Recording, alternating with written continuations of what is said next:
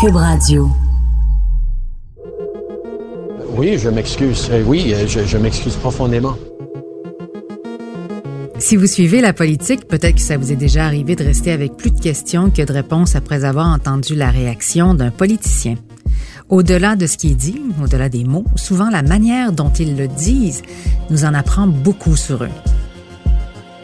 Je m'appelle Véronique Morin et pendant la campagne électorale fédérale, je vous propose d'analyser la voix des politiciens fédéraux avec des spécialistes de la voix pour révéler leur personnalité, leurs intentions réelles et peut-être même leurs motifs profonds.